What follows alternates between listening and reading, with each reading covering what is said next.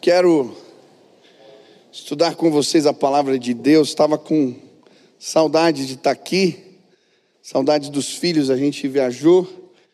É bom viajar, mas é bom voltar para casa, né? Quando as crianças abraçam, chegam, ai que delícia. Que bom estar na minha igreja também, adorar a Deus com vocês. É sempre especial. Eu quero estudar hoje sobre ah, vínculos quebrados. E eu creio que existem ferramentas do Espírito Santo que nos ajudam a reparar, a consentar alianças, vínculos quebrados nas nossas vidas. Eu quero falar sobre isso. Efésios capítulo 4, versículo 1 a 6. Diz assim a palavra do Senhor: Como prisioneiro no Senhor, rogo-lhes que vivam de maneira digna da vocação que receberam Sejam completamente humildes e dóceis, e sejam pacientes, suportando uns aos outros com amor.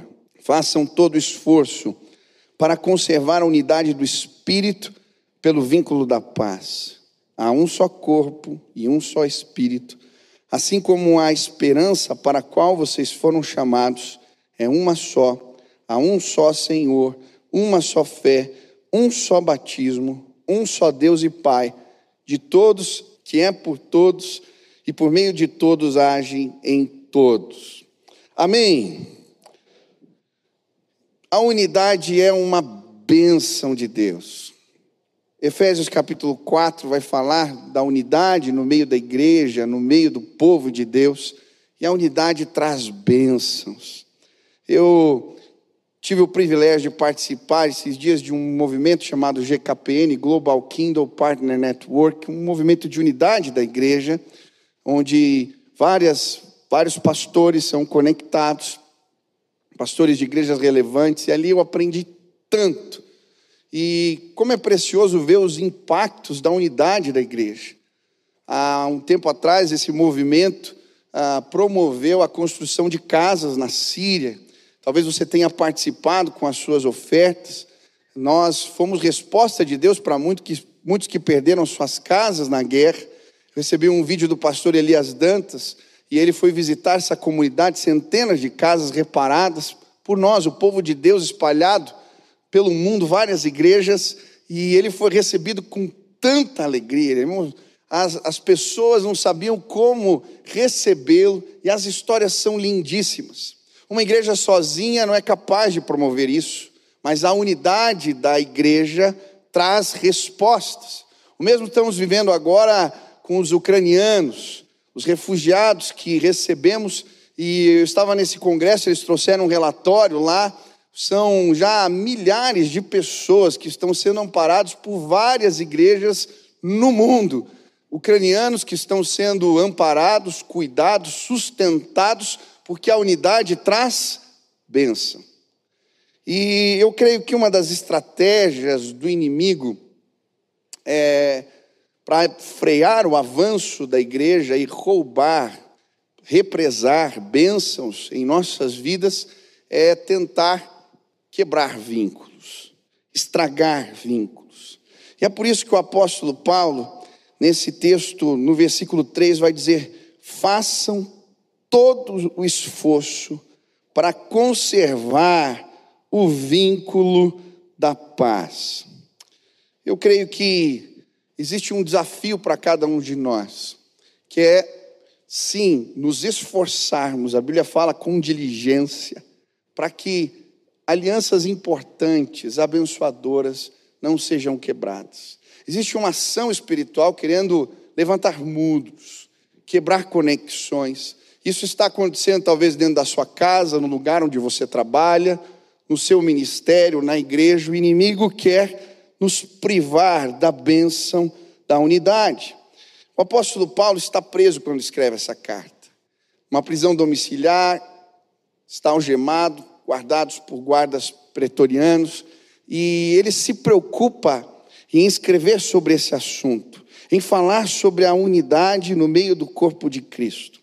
E a palavra vínculo aqui, ela significa amarra, atadura, laço. E muitas vezes perdemos vínculos abençoadores nas nossas vidas porque não cuidamos das conexões. Deixamos amarras soltas, deixamos laços sem nós.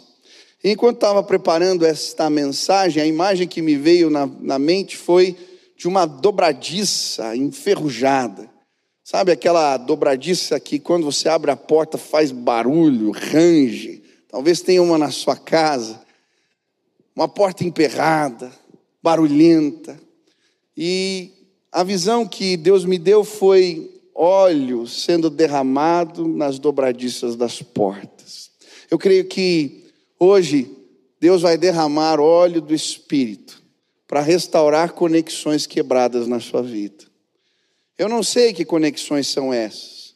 Talvez marido com esposa, filha com pai, talvez amigos na igreja, projetos. Eu não sei que conexões se quebraram na sua vida, mas eu creio, hoje o óleo do Espírito pode ser derramado.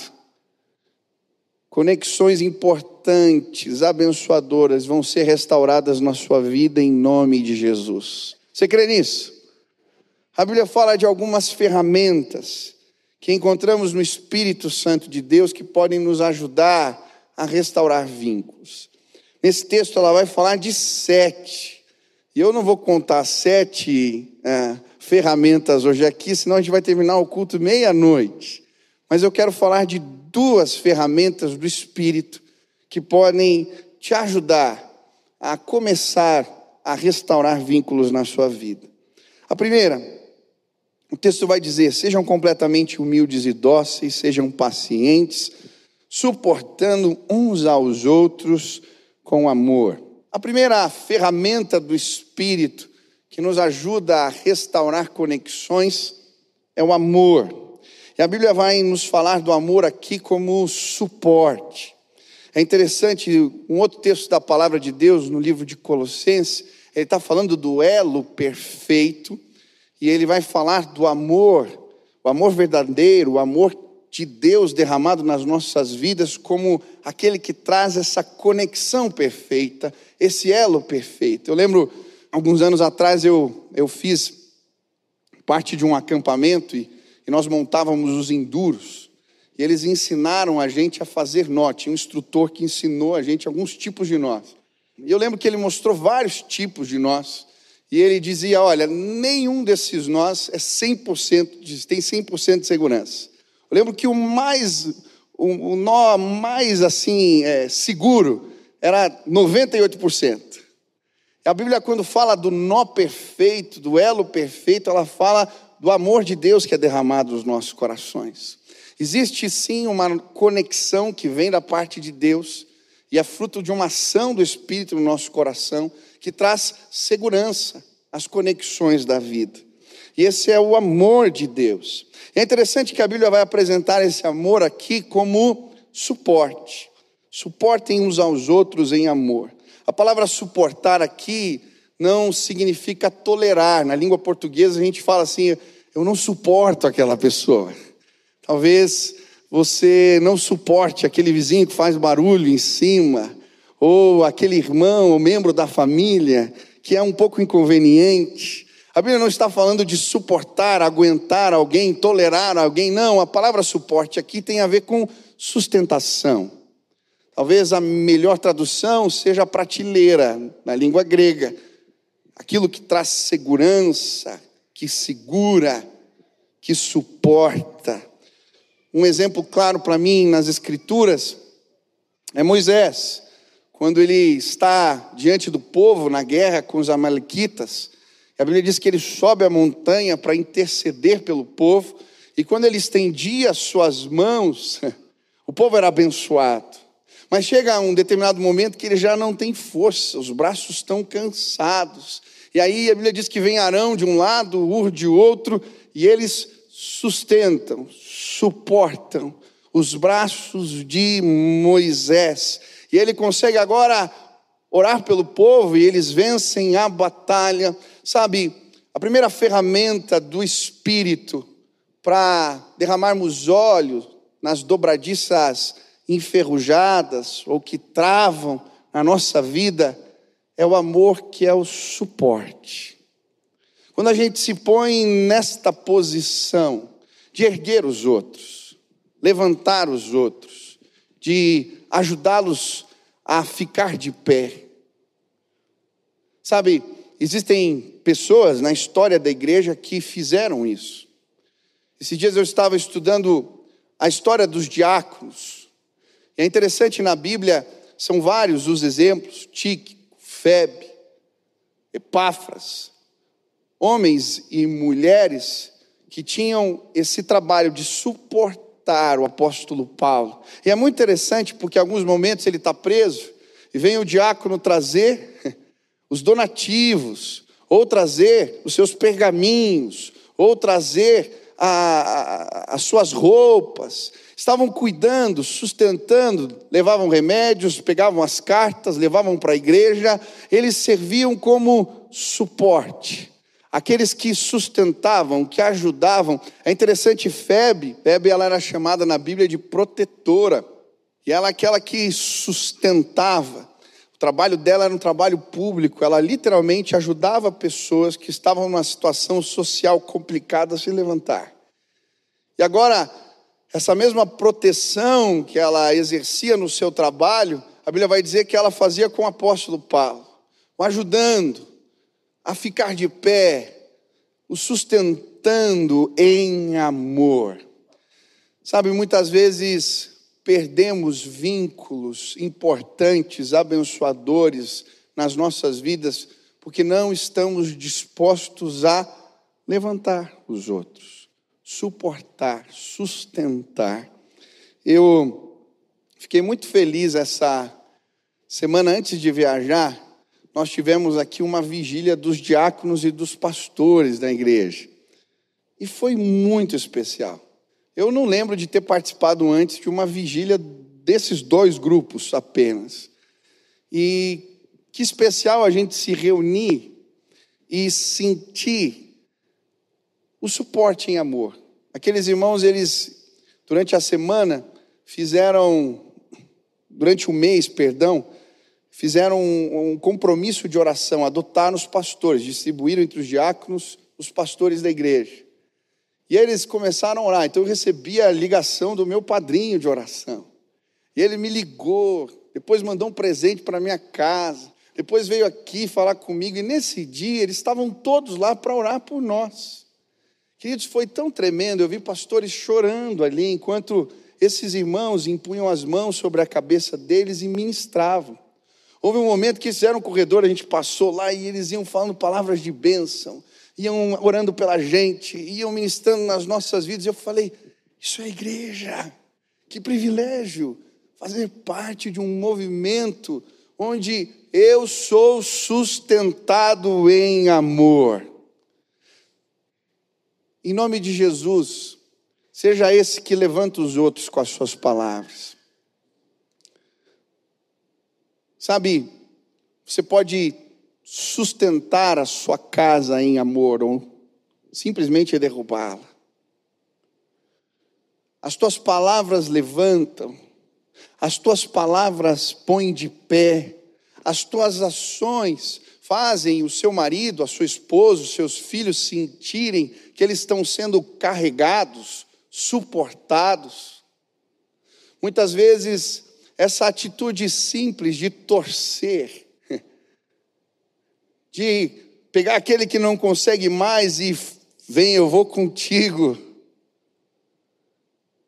A gente não se coloca nessa posição e vínculos importantes são quebrados na nossa vida. Eu estava nessa viagem, um dia nós descemos para tomar lanche, encontrei um pastor, ele também estava tomando lanche de madrugada. E nós começamos a conversar e ele contou uma história que me impactou. Ele estava com 52 anos, ele também é funcionário público, e foi fazer um check-up e descobriu que estava totalmente desregulado. E o médico falou para ele: Olha, se você não mudar o teu estilo de vida, você vai morrer cedo. E aí ele voltou para casa, teve aquela conversa com a esposa, né? E ela foi instrumento de Deus. Não, você consegue, vamos começar um esporte. E ele começou um plano para mudar de vida. E foi muito interessante porque, com 52 anos, ele começou a fazer natação. Quando ele estava nadando quatro meses, surgiu uma competição ah, importante, difícil. E ele falou: Eu quero participar. O professor falou: Você começou agora a fazer aula. É muito difícil você ganhar. E ele falou: Eu estava com uma convicção de que algo ia acontecer. E aí ele se inscreveu para aquela competição.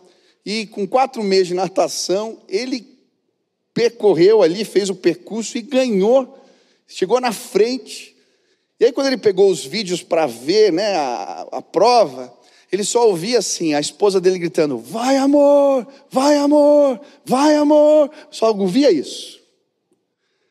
E ele achou um barato aquilo, e aí se inscreveu, e aí o cara falou: não, você tem que começar a correr também.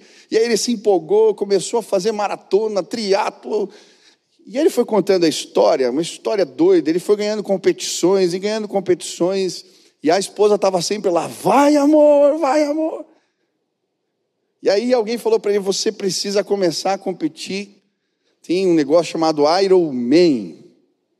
5 quilômetros de corrida, 4 quilômetros de corrida, perdão. Me ajuda aí, o sabá que é 42 de corrida e 180 de bicicleta. Hã? 4 de natação, 42 de corrida e 180 de bicicleta. E aí ele falou: Eu vou fazer esse negócio. Começou a se preparar. Ele falando para mim: Michel, eu consegui participar da prova. Era uma classificação para o Mundial em Havaí. Eu comecei a ganhar provas, provas, provas. E aí me classifiquei para a prova no Havaí. Chegou. Foi para o Ironman. Aí quando ele fez a prova, disse que chegou na parte da corrida, no final, os 21 quilômetros. Ele já tinha percorrido, ele já não aguentava mais. Ele parou uma hora para tomar água e disse que ele falou: Eu vou desistir, eu não aguento mais, não tem como. Já é um senhor já. E aí ele tomando água e aí começou a ouvir na cabeça dele aquela voz: Vai, amor, vai, amor, vai, amor. Ele falou: Eu tenho certeza que ela vai estar tá lá na linha de chegada. Ela está lá, dizendo para mim: Vai, amor. E aí ele disse que ele voltou a correr e falou: Eu não vou desistir porque ela está lá torcendo por mim.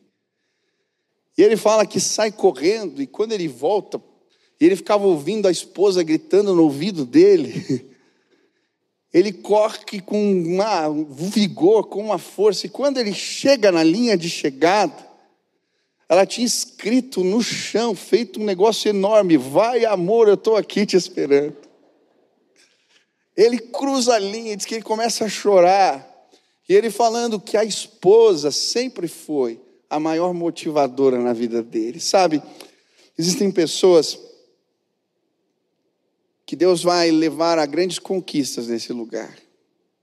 Pessoas que Deus quer levantar no nosso meio. Eu vejo sim homens de destaque, mulheres de destaque na sua profissão, nos seus ministérios. O que a gente precisa é de alguém na linha de chegada gritando: Vai, amor, vai, amor.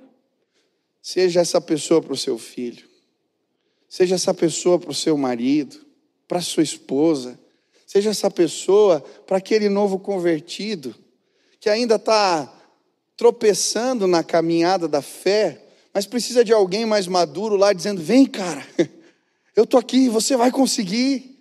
Sabe, quando suportamos uns aos outros em amor, as conexões são restauradas, porque o óleo do Espírito é derramado e Deus nos leva a conquistas maiores. Quantos querem ser instrumentos de sustento? Quantos querem ser suporte para as conquistas de alguém? Você está com a tua esposa aí do lado? Diz isso para ela. Eu quero ser suporte para as suas conquistas. Diz isso para o seu marido aí. Eu quero ser suporte para as suas conquistas. A minha esposa está ali. Manda, vai amor. Chega para o teu filho hoje. Manda um recadinho para ele. Sabe, Às vezes é tão simples. O simples fato de saber que alguém torce por nós faz tanta diferença. As suas palavras têm empurrado mais para baixo. Talvez seu marido está desempregado há tanto tempo. Hoje, em nome de Jesus, ele vai ouvir de você, vai, você vai conseguir. Levanta, eu estou aqui. Talvez alguém está enfrentando uma luta tão grande e tem tido dificuldades. Nós vamos carregar uns aos outros em amor. Segunda ferramenta. Se não falo demais. Problema é de ficar sem empregar que a gente vai ficando prolixo assim. Vou, vou, vou entrar no esquadro aqui. Bom, versículo 3. Façam todo esforço para conservar a unidade do Espírito pelo vínculo da paz. Segunda ferramenta que nos ajuda a consertar vínculos, restaurar vínculos quebrados, é a paz. É interessante a paz. A Bíblia vai nos apresentar pelo menos três tipos diferentes de manifestações de paz na Bíblia. E eu quero falar da paz que restaura vínculos. A primeira é a paz com os outros. Em Colossenses capítulo 3, versículo 15, a Bíblia diz: Suportem uns aos outros, perdoem as queixas que tiverem contra os outros, perdoem como o Senhor, como o Senhor lhes perdoou. Acima de tudo, porém, revistam-se do amor que é o elo perfeito.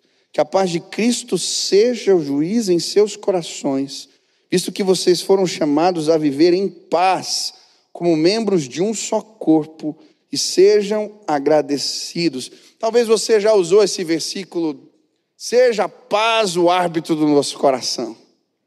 Talvez na hora de tomar uma decisão, muitas vezes a gente usa esse texto nessa perspectiva.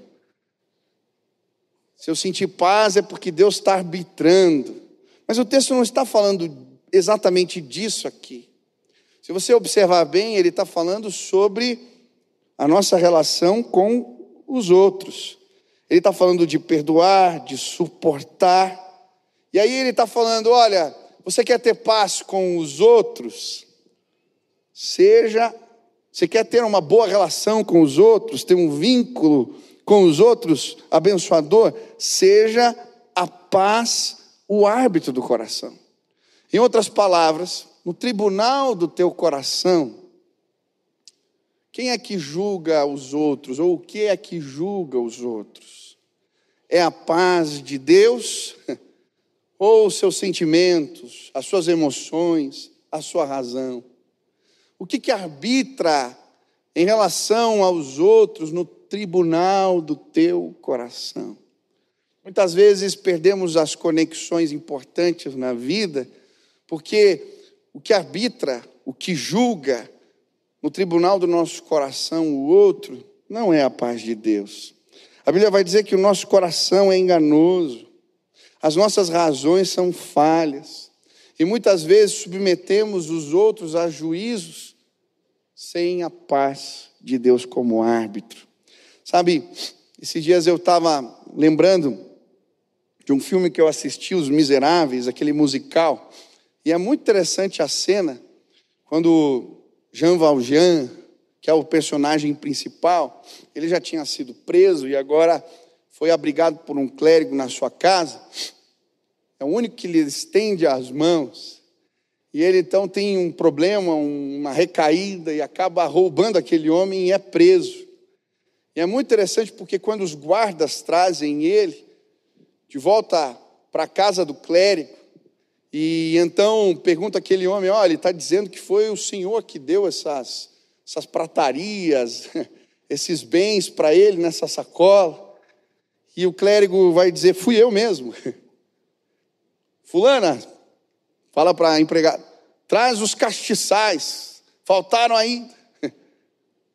E aí ela começa a colocar outras coisas no saco, os guardas vão embora, e aquele homem que tinha roubado o clérigo agora se vê num uma situação desconfortável. No tribunal do coração daquele homem, a paz de Deus havia o julgado.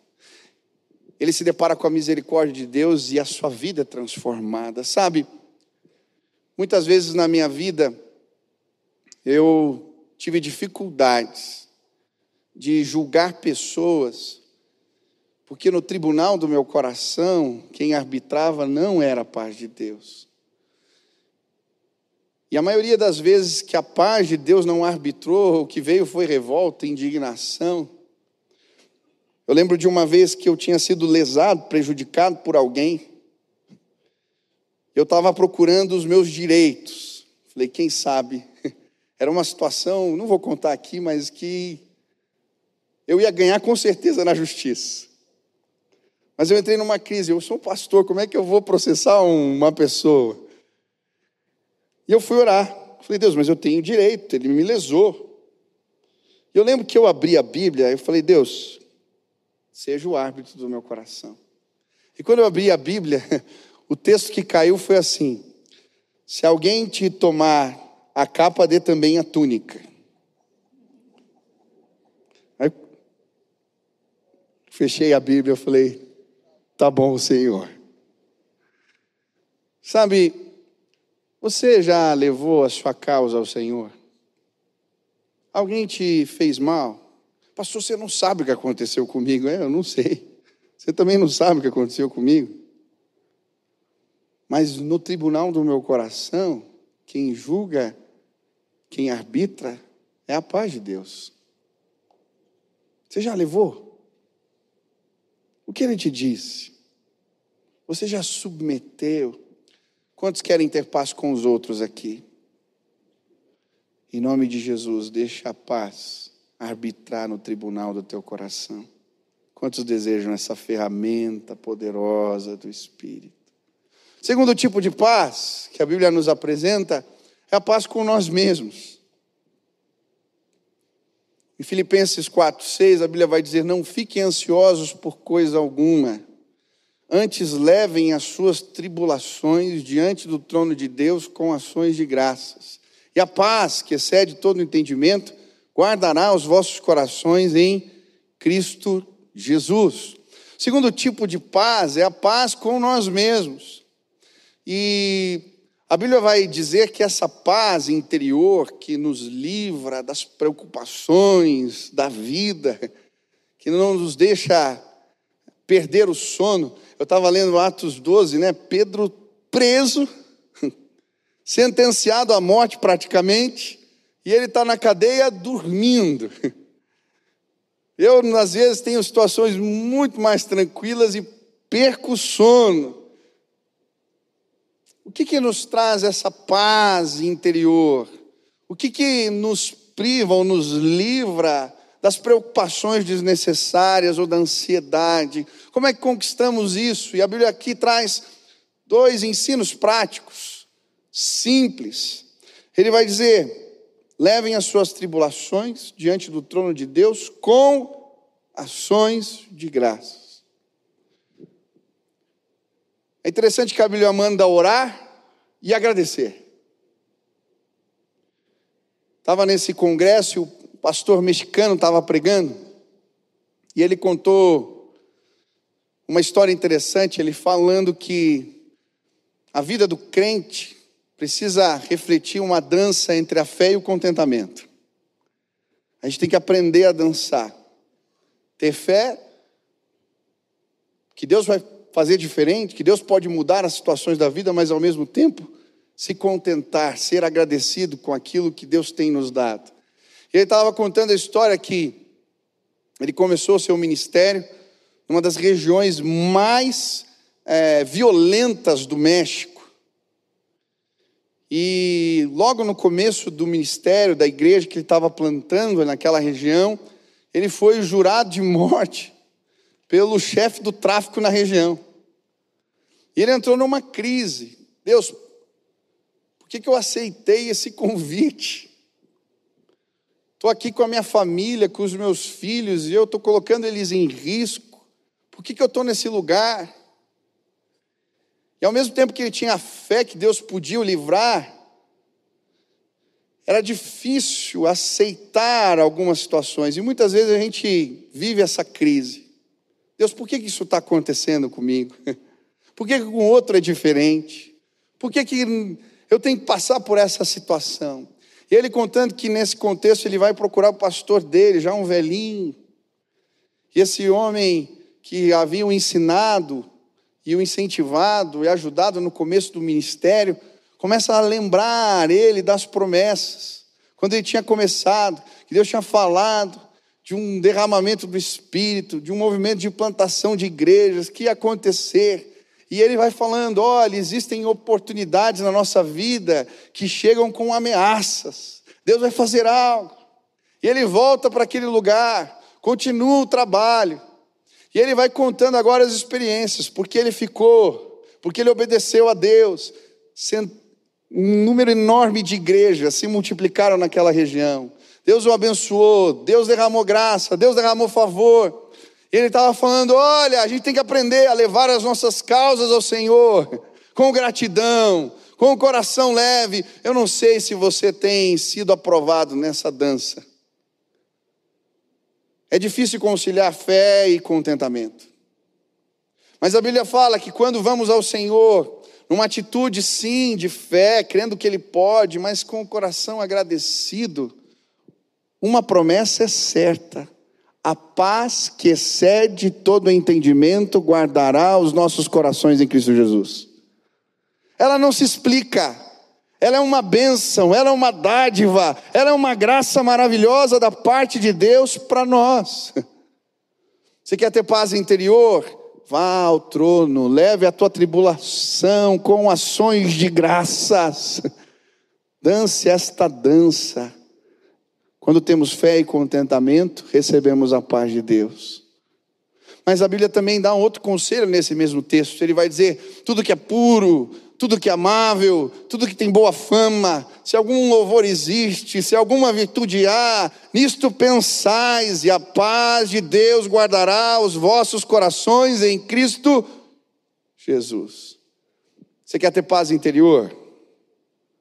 Pensa no que é bom. A Bíblia está dizendo isso. Pensa no que é bom. Tudo que é puro, amável, boa fama, louvor. Pensa no que é bom.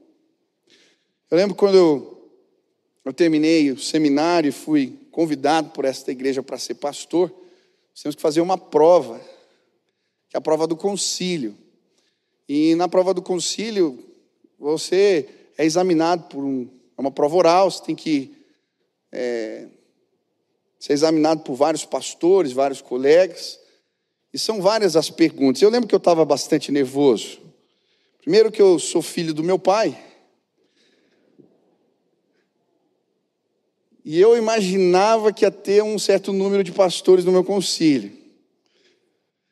É, eu também sempre fui no seminário um cara um pouco assim, diferente, vamos dizer. E, de fato, no meu concílio, Estava tendo um congresso de pastores, deu acho que 70 pastores no dia da prova. E eu estava estudando, estudando, comendo a Bíblia, lendo os livros antes, e eu estava nervoso.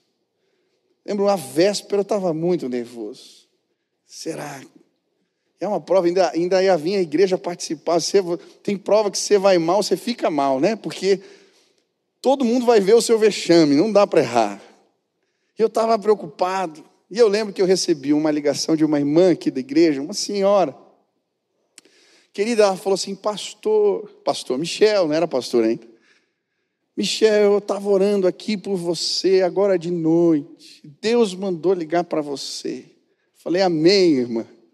Eu tive uma visão, Deus me mostrou algo maravilhoso. Falei, o que foi? Falou, olha, você estava fazendo a prova e eu vi uma pomba, sentadinha assim, no seu ombro, do lado esquerdo. Filho, amanhã Deus vai fazer algo maravilhoso. Vai ser uma bênção essa prova. Eu falei, Amém. Desliguei e consegui dormir por causa da pomba. Eu falei, Deus mandou a pomba, vai dar certo. Chegou no outro dia, a prova ia começar. E Sentei ali na cadeira, todo mundo me olhando, e a primeira pergunta é clássica, você já sabe, é teu testemunho de conversão e de chamado. E eu lembro que eu comecei a falar e gaguejei um pouco para falar meu testemunho de conversão e chamado. E eu falei, meu Deus, eu não vou conseguir responder as perguntas teológicas, complicadas. E aí eu comecei a orar e aí eu lembrei, tem uma pomba sentada no meu ombro esquerdo. E eu comecei a lembrar da pomba que a irmã tinha me falado. Eu lembro que a primeira pergunta, quando veio, pastor Jaziel mandou a pergunta incrível, a pomba estava lá mesmo. Porque eu, eu recitei os versículos de cor e todas as perguntas. Quando terminou a prova, pediram para eu sair da sala, voltei, fui aprovado com louvor pela memorização dos textos da palavra. Deus é tremendo. Existe uma pombinha que vai pousar aí do teu lado esquerdo hoje, em nome de Jesus. Quando você voltar para casa, lembra. Pensa no que é bom, naquilo que Deus derramou, daquilo que Ele já te deu, que é promessa. Sabe, talvez se eu tivesse pensando diferente, eu não ia conseguir terminar a prova.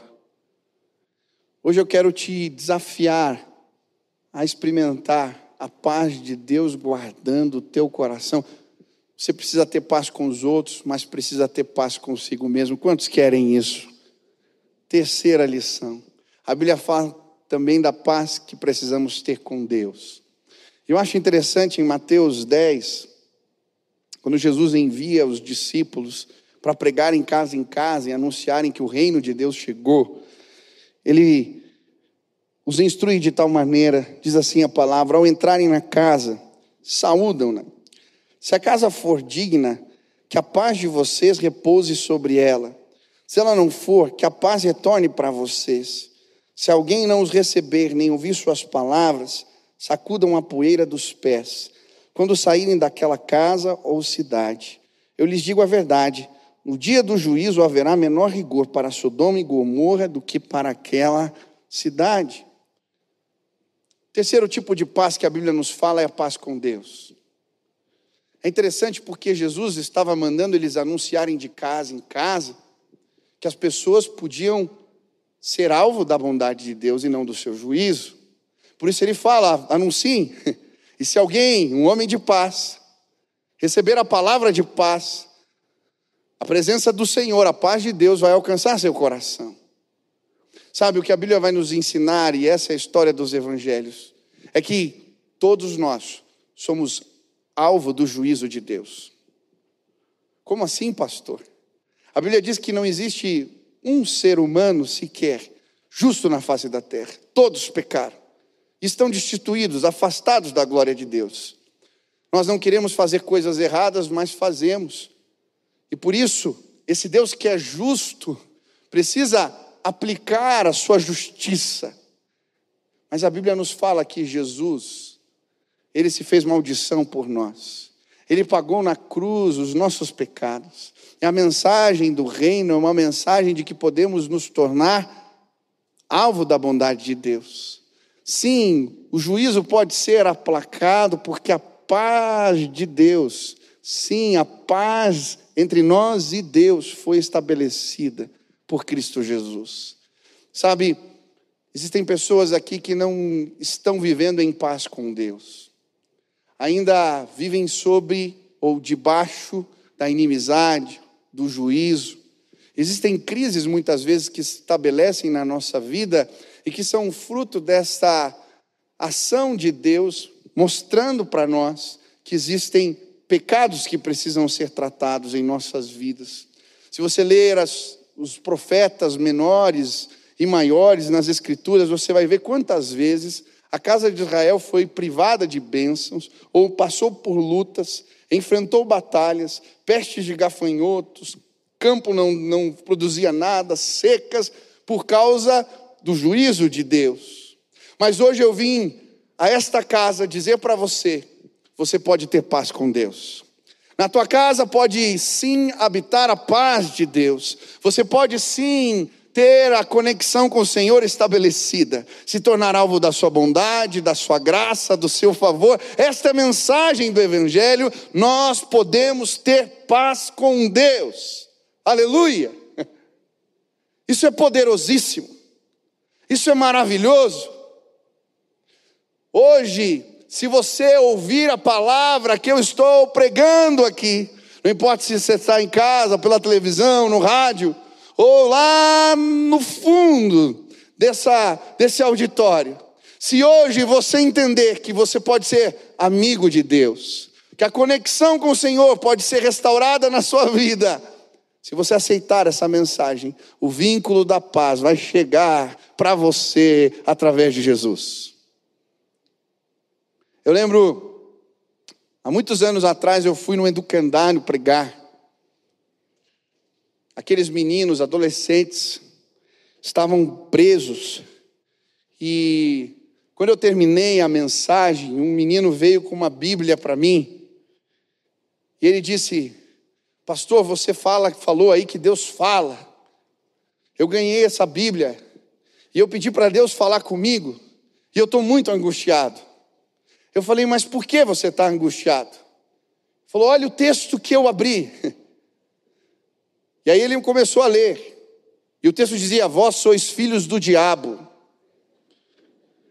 Ele falou: Isso é verdade? Eu falei: Infelizmente é. E aí ele começou a ler e descrevia, falou: tudo que está escrito aqui, na sequência do texto, eu pratico e pratiquei. Tem jeito para mim?